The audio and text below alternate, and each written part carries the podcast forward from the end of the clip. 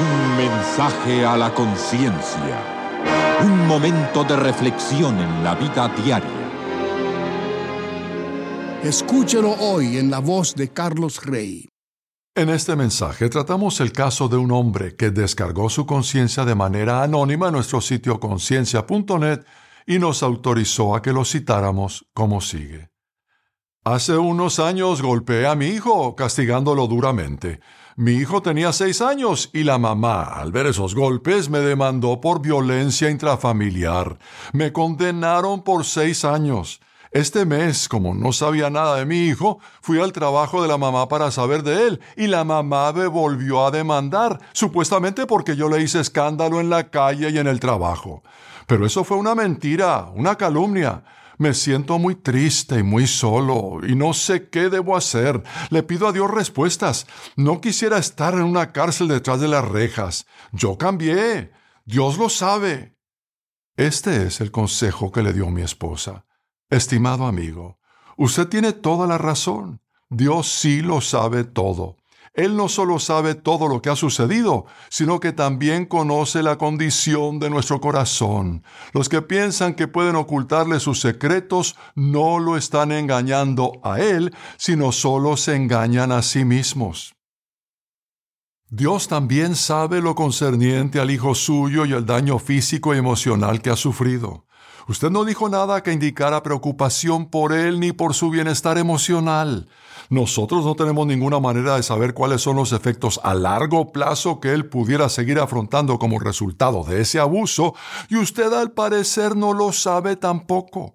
Si de veras ama a su hijo, su preocupación primordial debe ser lo que más le conviene a él. Él es la víctima en este caso y no usted. Dios no le va a ayudar a usted a hacer nada en perjuicio de un inocente niño. En lugar de pedirle a Dios que le dé lo que usted desea, le recomendamos que le pida que sane a su hijo del trauma que sufrió y que haga que disfrute de salud emocional y física. Le recomendamos también que a un abogado acerca de los derechos que aún le quedan para ver a su hijo.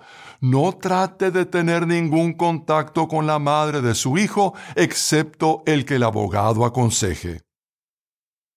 ¿Estamos aconsejándole que abandone la esperanza de volver a tener una relación con su hijo? No, de ninguna manera. Algún día él será un adulto y usted pudiera tener la oportunidad de tener contacto con él. ¿Qué clase de hombre quiere ser usted cuando llegue ese momento en que Él lo conozca?